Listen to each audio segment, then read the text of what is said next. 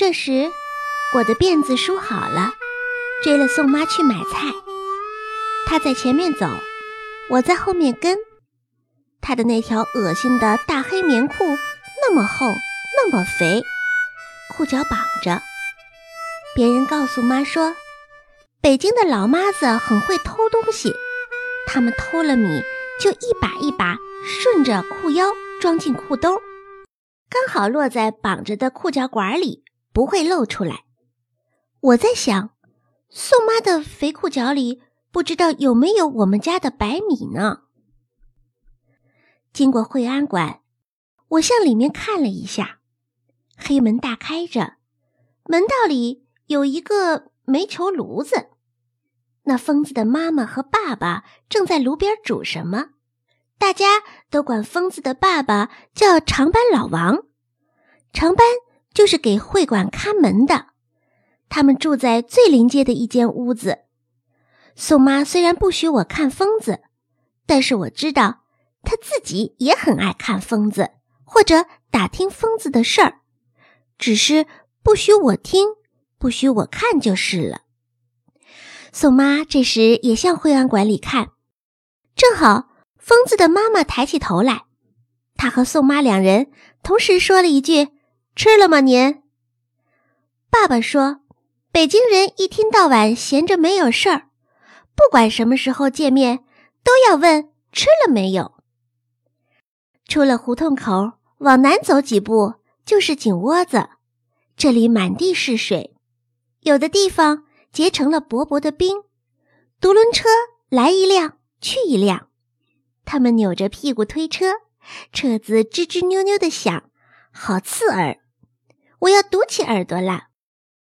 井窝子有两个人正在向深井里打水，水打上来，倒在一个好大的水槽里。推水的人就在大水槽里接了水，再送到各家去。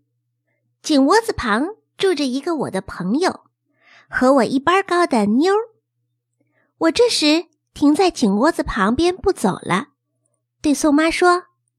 宋妈，你去买菜，我等妞。妞，我第一次是在油盐店里看见她的。那天，她两只手端了两个碗，拿了一大枚，又买酱，又买醋，又买葱。伙计还逗着说：“妞，差一段才许你走。”妞眼里含着泪，手摇晃着，醋都要洒了。我有点说不出的气恼，一下子窜到妞身旁，叉着腰问他们：“凭什么？”就这样，我认识了妞。妞只有一条辫子，又黄又短，像妈在土地庙给我买的小狗的尾巴。第二次看见妞，是我在井窝子旁边看打水，她过来了，一声不响地站在我身边。我们俩相对着笑了笑，不知道说什么好。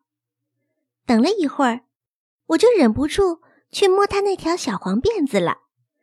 他又向我笑了笑，指着后面低低的声音说：“你就住在那条胡同里？”“嗯。”我说。“第几个门？”我伸出手指来数了数，“一、二、三、四。”第四个门，到我们家来玩。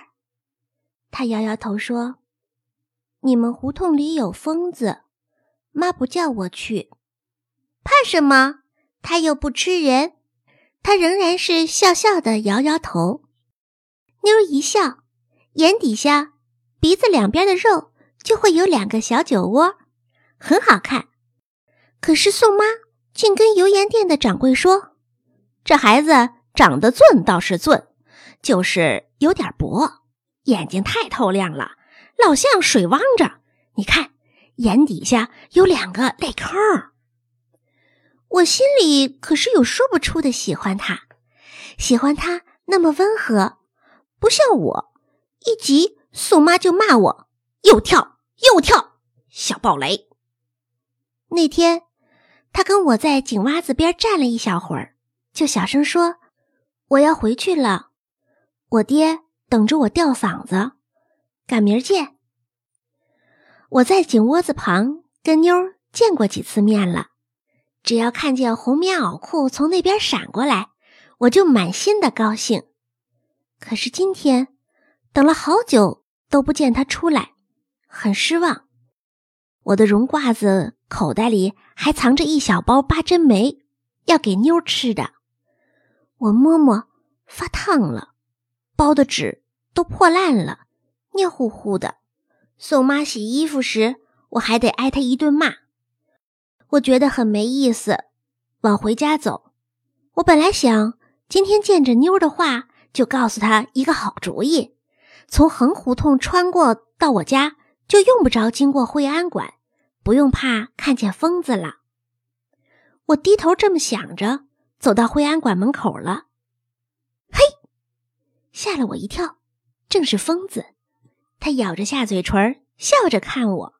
他的眼睛透亮，一笑，眼底下就像宋妈说的，怎么也有两个泪坑啊？我想看清楚他，我是多么久以前就想看清楚他的。我不由得对着他的眼神走上了台阶。太阳照在他的脸上，常常是苍白的颜色，今天透着亮光了。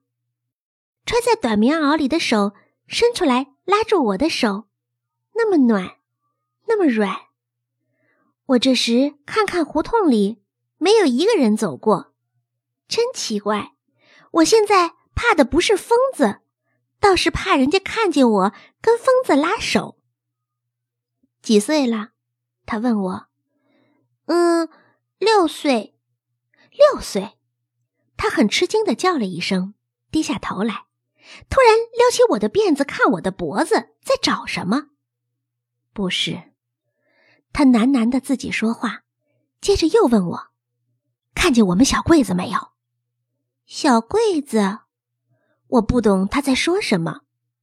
这时，大门里疯子的妈妈出来了，皱着眉头，怪着急的说：“秀珍，可别把人家小姑娘吓着。”又转过脸来对我说：“别听他的，胡说呢。”回去吧，等回头你妈不放心，啊，听见没有？